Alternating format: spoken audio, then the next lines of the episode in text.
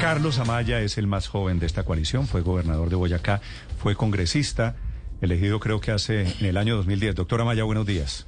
Hola Néstor, un saludo muy especial a toda la mesa de trabajo aquí de Blue y a todas y todos los colombianos. ¿Cuántos años tiene usted? 37.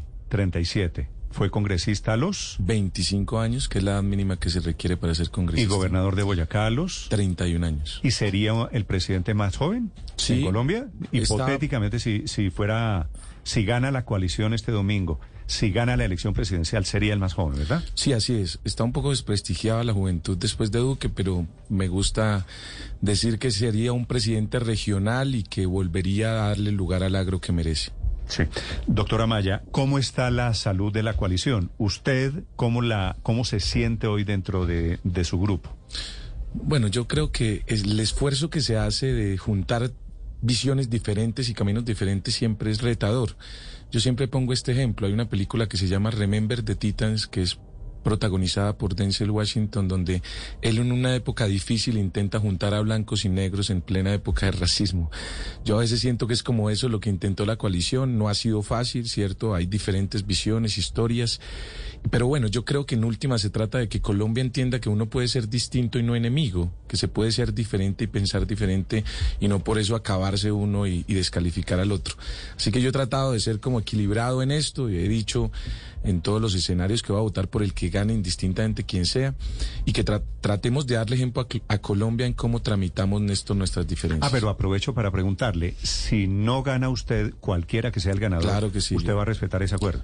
Es mi palabra, en el campo uno entiende, mi papá me enseñó que lo más importante que uno tiene en la vida es la palabra, hay que honrar la palabra. Sí, ¿no ha contemplado usted no apoyar si llega a ganar Alejandro Gaviria, no apoyarlo? No, en ningún momento, yo he diferido de sus posiciones, de sus alianzas, lo que acaba de decir Aurelio me parece equivocado en Rizaralda, pero yo creo que uno tiene que honrar la palabra y yo creo que además eso que le está haciendo no no le va a servir mucho para ganar la elección.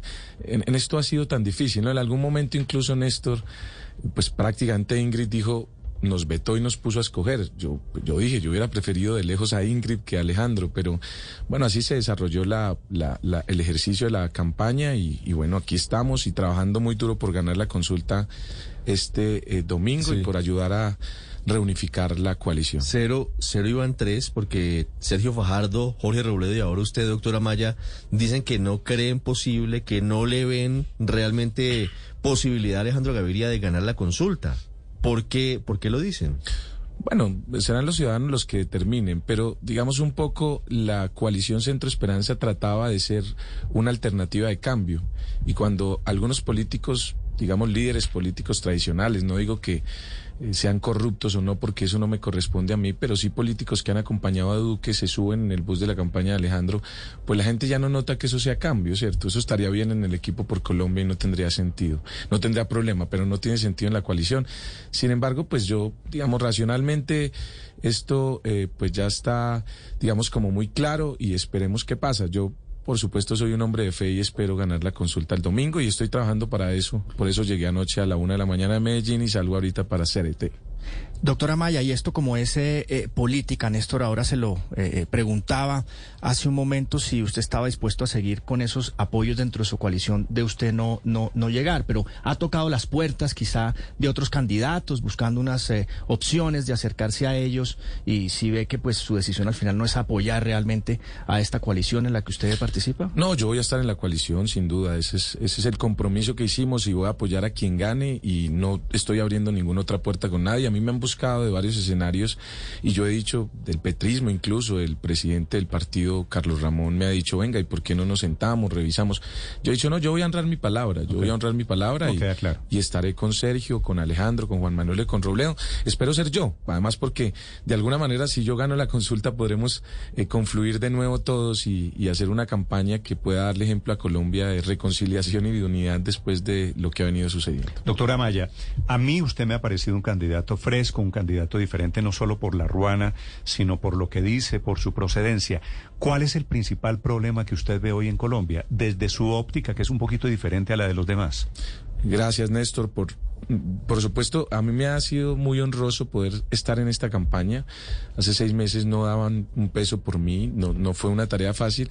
Y le cuento una infidencia, Néstor. A mí los asesores me decían que me quitara la ruana, porque la mayoría de ciudades en Colombia son calientes. Entonces me decía eh, un asesor, Daniel Vinograd, me decía, oiga, quítese eso porque va a parecer que usted está enfermo y que la gente lo ve con una cobija y eso no se ve bien. Entonces llegué a la casa en diciembre y mi abuelita que me regaló esta ruana me dijo, mi hijo, y es que ya le da pena ponerse la ruana que les regalé.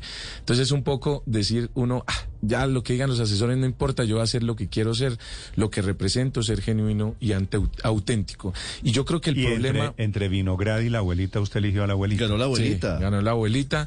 Eh, además porque mi abuela, que es una mujer campesina que me crió y cuando murió mi mamá, pues es una sabiduría infinita. A mí me regala esta ruana hace 20 años y me dice esta ruana, aparte de abrigarle el frío, le va a abrigar los sueños, las esperanzas y las ilusiones. Y ha sido un poco mi vida, ha sido de para arriba siempre, llena de problemas, pero siempre, siempre llena de, ese abrigo de mis ancestros, de, mi abuelo campesino y demás. Mire, bueno, yo creo que el problema, Néstor, de fondo más grave que tiene hoy Colombia es la desigualdad.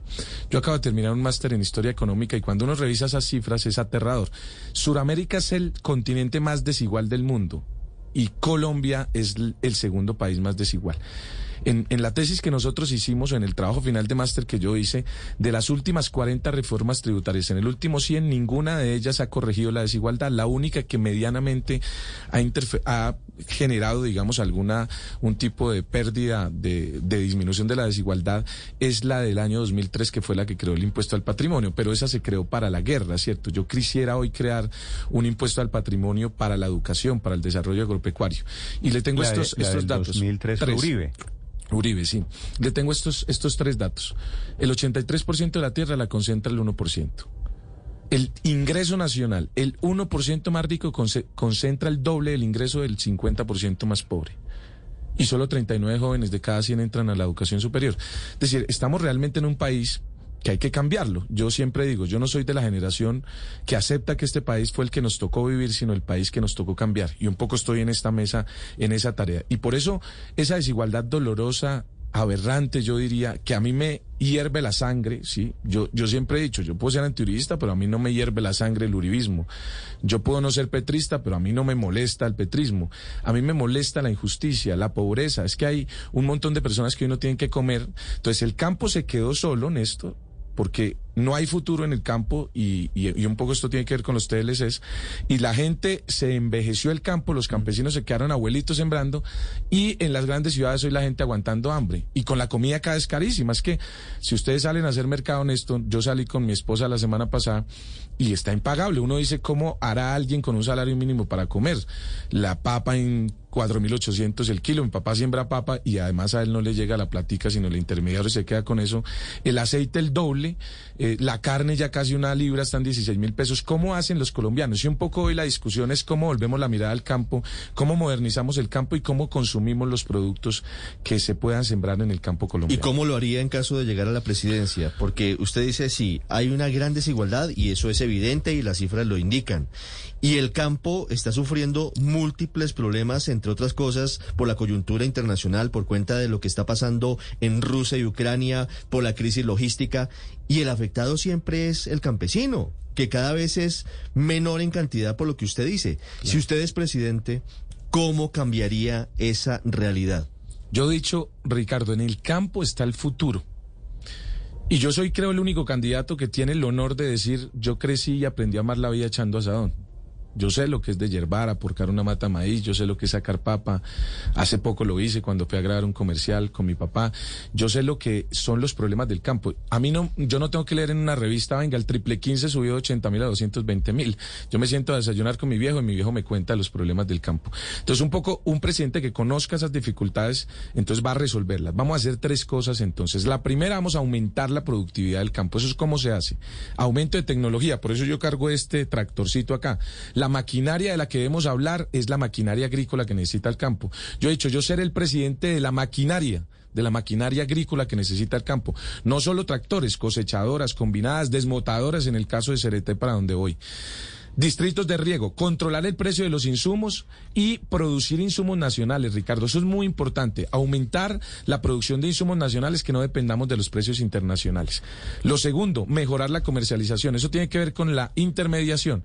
Ricardo, hoy un kilo de papa que vale 4.800, por ejemplo, en Bogotá, al productor le pagan 2.200. ¿Quién se queda con los 2.800? Los intermediarios. El intermediario, que no pone una gota de sudor, no se arriesga, ¿cierto? Porque los campesinos se arriesgan que si cae una hielada, si les fue, fue el cultivo y no tienen seguro para eso, y tampoco ponen plata, porque lo que hacen es van, a mi papá me cuenta, van y les recogen el, el, el, la carga de papa en unos camiones, vienen y la venden en Corabastos y después vuelven y pagan con lo que les pagaron acá, ¿cierto? Mejorar las vías rurales. Y lo tercero, que esto es muy importante, Ricardo, darle dignidad a los campesinos. Es, si hay campesinos que tengan buena vivienda, que tengan acueductos, que sus hijos puedan ir a estudiar, que tengan transporte escolar, que es un poco lo que hicimos en Boyacá, pues los campesinos se van a quedar. ¿Por qué los jóvenes se han venido a las ciudades? Pues porque no hay dignidad allá, porque viven en unas casas de tabla, de adobe, sin baños. Hace poco fui a grabar el comercial de la papa, que es el que sale en televisión, y el campesino Antonio me decía, yo me quedé porque usted, gobernador, hizo estas casas y yo vivo feliz. Y me fui a quedar allá, viven en una casa digna. Él tiene un hijo que se llama Dylan Antonio, que espera estudiar en una universidad pública y que un poco el sueño es que yo pueda tener la, la dicha de que un día mi hijo David me diga que se encontró con Dylan Antonio en la universidad pública y que hay oportunidades para todas y todos los colombianos. Y termino con esto, que ser campesino en Colombia no sea sinónimo de pobreza, sino de grandeza y de progreso. Sí. Doctora Maya, ¿qué hacer con las zonas del país que se han perdido por cuenta del narcotráfico, la guerrilla, etcétera? Estoy hablando, por ejemplo, del Catatumbo, estoy hablando de Cauca, estoy hablando de parte de Nariño. ¿Qué haría usted con, con, con esas zonas? Es decir, que, porque lo, lo primero, recuperárselas al Estado. De acuerdo. Lo primero es dejar de pensar que la solución es envenenar a los campesinos, es rociarlos con glifosato. Mire, nosotros tenemos una experiencia exitosa. Yo siempre hablo desde lo que hicimos. En San Pablo de Orbur, en San Pablo de Orbur, Felipe, nosotros teníamos un gran cultivo de coca, muchas hectáreas de coca, y los campesinos decidieron sembrar cacao. ¿Y nosotros qué hicimos? Los acompañamos, no los dejamos allá solos y les dijimos, miren a ver qué hacen. Fuimos y construimos una planta de tratamiento del cacao. Hoy esos campesinos exportan cacao al mundo al mundo y son premiados a nivel internacional por esa experiencia. Y fuimos y construimos vivienda rural. Le dijimos al alcalde Luis en San Pablo Orbur 2.500 millones para construir vivienda rural. Le compramos bus escolar, transporte a sus hijos. Les ayudamos para que puedan tener una mejor vida y allá están, son felices. Hoy los invito a que vayan a Distrito Chocolate aquí en Bogotá, en Quinta Camacho. Tienen una, una, una tienda, venden chocolate, orgullosos. Los jóvenes allí ya no están pendientes de la ilegalidad de cómo se esconden del ejército o cómo, cómo se los envenena el glifosato, sino están pendientes de exportar. El chocolate es súper bonito porque fue el que yo le regalé a Galán en la reconciliación esta famosa, porque la gente le corre ahí como es como si tuvieran un tapabocas o más bien como una capucha. Cuando se baja hay una sonrisa de un campesino humilde, pues sonriendo de alegría. La gente, los campesinos quieren estar, eh, Felipe, en la legalidad. Los campesinos quieren sembrar comida legal. Si eso es rentable, le vamos a quitar a, la, a, la, a, esa, a esa cadena de, dolorosa de violencia, de producción de drogas, de, de, de, delincuencia, de, violencia, el eslabón más débil que es los campesinos y los campesinos estarán felices en sembrar otros productos. En cualquier caso. Pero hay que apoyarlos. Sí, Pero, Paola, perdón, perdóneme un segundo que la pregunta de Felipe era el campo. Usted sugiere que no fumigaría cultivos No, de ninguna manera. No es cierto, usted que es campesino, ¿No es cierto que los campesinos usan glifosato para otra clase de cultivo? Sí, pero pues eso es eh, ubicado. Yo me acuerdo que yo en, ayudaba a mi abuelito a, a, rociar con glifosato la maleza en, un cultivo, pero eso es ahí con una pimpinita chiquita. Eso es otra cosa es que pase una avioneta, Héctor, y le caiga a todo el mundo y le caiga el café y a todos los cultivos. Es, otra discusión diferente. Entonces yo lo que creo es que los campesinos necesitan ese apoyo del Estado, Néstor. Si el Estado colombiano les da oportunidad a los campesinos y es rentable, ellos van a preferir sembrar cacao que coca o otros productos. Yo sueño con un país en el que el Catatumbo, en el que el Cauca, en el Nariño, los campesinos puedan vivir dignamente de vender otros productos que además podamos pensar en exportarlos como ya hicimos en Boyacá. Claro, ahora, los cultivos de coca, por ejemplo, están dando seis cosechas al año. Cada 75 días hay una nueva cosecha de coca y es uno de los cultivos que más ha aumentado su rendimiento, su productividad. Es impresionante, de verdad, la labor, entre otras cosas, de los narcotraficantes colombianos que han estado metiéndole ahí eh, eh, semillas eh, y nuevas tecnologías a esos cultivos de coca. ¿Es posible? De pronto usted miraría la posibilidad de replicar ese esquema tan exitoso en los cultivos de coca hacia otros cultivos, por ejemplo, que apenas dan dos o tres cosechas al año. ¿Por qué no replicar lo mismo que hacen los narcos con el resto de cultivos? Pero además, doctora Maya, ¿qué con, haría? Con el Estado colombiano, con ciencia y tecnología, con mejoramiento genético, con de, de praderas, por ejemplo, para el tema de la ganadería, de la lechería. Es que hay muchas cosas por hacer. Nosotros lo hicimos en Boyacá. Yo invertí 54 mil millones de pesos en CTI para mejoramiento de praderas, para mejoramiento de agricultura orgánica. Nosotros ahora en Ricaute Bajo se están sembrando productos que están dando un, mayor rendimiento, estamos exportando productos al mundo y yo creo que eso puede ser porque además el Estado está ahí para acompañar a los campesinos. Ese es, ese es el típico ejemplo que me permite decir esto, Paula. El Estado colombiano no existe para esos campesinos, sino para llegar a rociarles. Y son los narcotraficantes los que llegan allá a hacer mayor tecnología, a darle mayor tecnología y mayor rendimiento a sus cultivos de coca. Ah, es el Estado el que tiene que hacer eso y no el narcotráfico. ¿Su prioridad sería el campo, doctora Maya? Sin duda, sin duda. Yo creo que hay que volver la mirada al campo, además porque en las ciudades están aguantando hambre. Esto es serio, se aproxima una gran hambruna. Yo he dicho esto, que ojalá no sea. ¿Y, la industria y el resto del país? No, claro que vamos a reindustrializar a Colombia, pero mire, en la revolución industrial, Néstor, yo lo estudié en este máster que hice, antes de la revolución industrial de Inglaterra, se presentó una revolución agraria muy importante. Entonces yo creo que es muy importante avanzar en hacer una revolución en el agro, tecnológica, aumentar la productividad, que los campesinos no siembren con almanaque Bristol. Es que hay campesinos hoy todavía que siembran con almanaque Bristol. Hay campesinos que cuando hay un bicho buscan al rezandero del pueblo para echarle, para rociar el, el, cultivo. ¿Dónde están los científicos de Colombia? ¿Dónde están los drones? Yo soy ingeniero electrónico. Agricultura de precisión significa que los campesinos no usen almanaque Bristol y que los drones estén estudiando el clima, que podamos sembrar en, los, en las tierras que son productivas para tal tema, para tal cultivo y que podamos ordenar el cultivo, que no todos siembren papa a la montonera porque después sale y el precio se baja porque hay una sobreoferta. Que organicemos el territorio, que pasamos de 8.7 millones de hectáreas sembradas a 22 millones de hectáreas, que es el capital o es el potencial de Colombia. Porque además en el campo le tengo este dato, Néstor. En el campo, que aporta el 6.2% del PIB nacional, según el último informe, generan 3.5 millones de empleos el sector agropecuario. ¿Cuántos, campesinos, ¿Cuántos campesinos hay en Colombia, doctora Maya? Lo que pasa es que se han acabado porque pasamos de con la apertura económica de 12 millones de familias sembrando a 12 familias importando y hoy quedan apenas 3 millones y medio produciendo y sembrando. Pero mire este dato, el 6% del PIB que aporta el sector minero energético genera 300 mil empleos.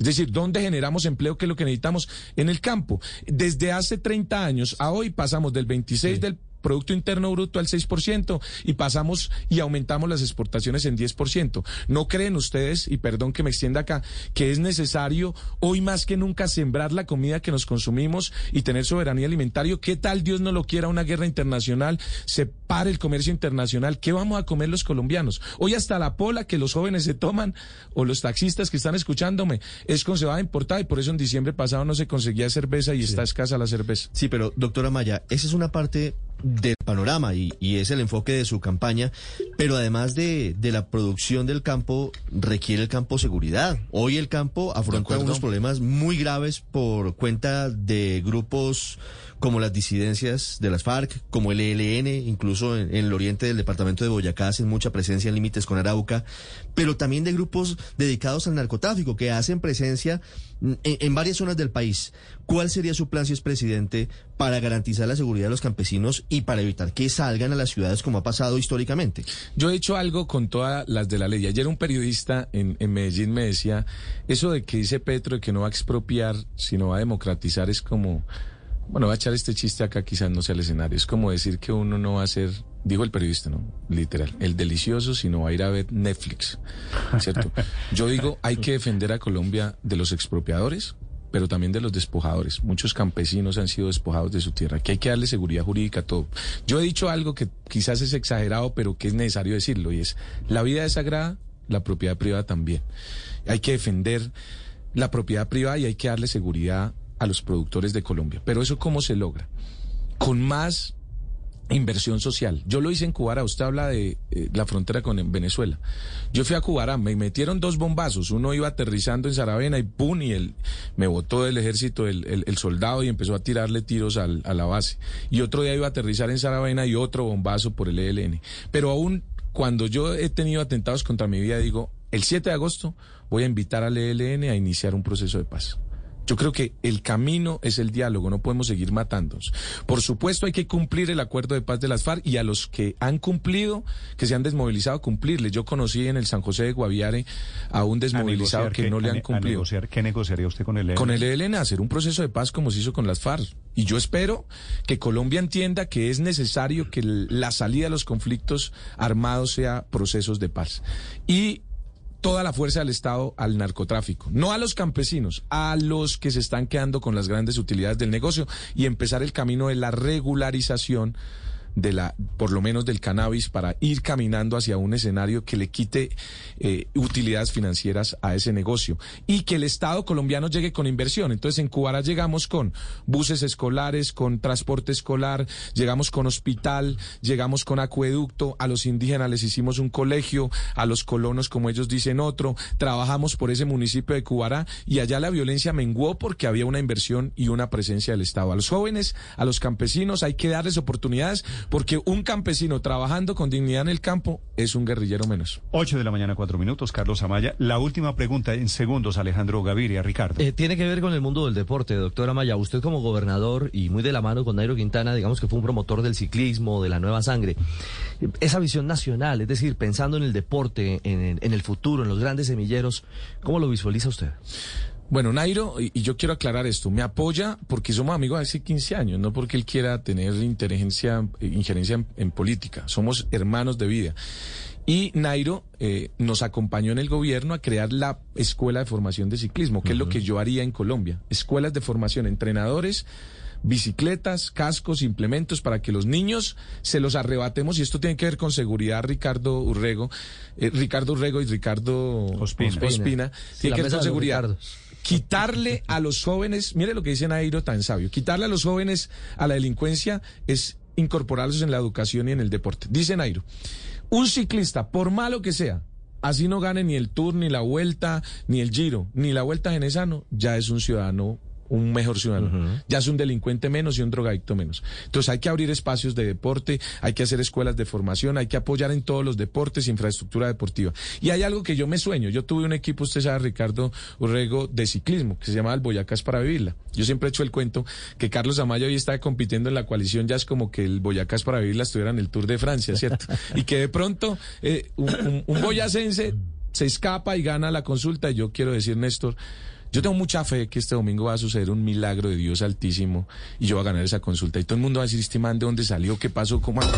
Y yo, y yo podré decir que eh, los, los que tenemos oportunidades una vez en la vida, como a Nairo se la dieron, cuando uno está en su vida, Néstor, cuando uno está en su vida, tiene más pierna que Fajardo y que Galán. ¿Sabe por qué?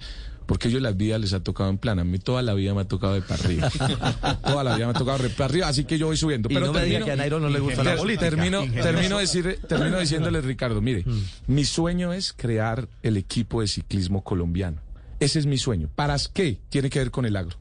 Para promocionar los productos agropecuarios de Colombia. Yo espero exportar mucha comida en Colombia, diversificar las exportaciones y que en el mundo la gente vaya a un supermercado y compre colombiano. Que en el mundo la gente diga, yo quiero comprar de la tierra de esos ciclistas berracos, de esos capos que antes eran los capos del narcotráfico y ahora son los capos del ciclismo. Y que ese equipo de ciclismo nos ayude a promocionar el país, pero también a impulsar el deporte que a mí más me gusta, que es el ciclismo. El domingo va a salir a montar ciclismo porque bicicleta porque siempre me acuerdo que es con esfuerzo y disciplina como uno consigue las cosas. Doctora Maya, estaré pendiente a ver si se le hace el milagrito. bueno, muchas gracias, doctor. Gracias, Néstor. Y si es así, pues espero volver aquí con más tiempo. Muy contento de estar en esta coalición, muy contento de estar en este momento histórico de Colombia. candidato, si llega a ser candidato. Vale, tengo más tiempo. No, pues. No, pero para mí. Mucho más tiempo. Néstor, para mí es un gran honor y, y, yo me siento muy feliz de estar solo acá sentado, de verlo a usted de verdad, digamos, de, de, estar en este espacio que uno escucha Le deseo mucha por radio, pues es una gran alegría. Permítanme decir una última cosa a los colombianos que me escuchan.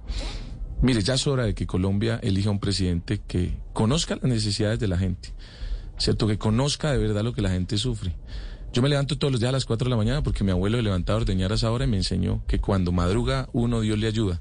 Y que cuando más escura está la noche, porque yo me levantaba temprano a ver el amanecer, es porque va a amanecer. Yo creo que viene un amanecer para Colombia donde el sol salga por fin para todas y todos los colombianos. Gracias, Soy doctor Carlos Amaya.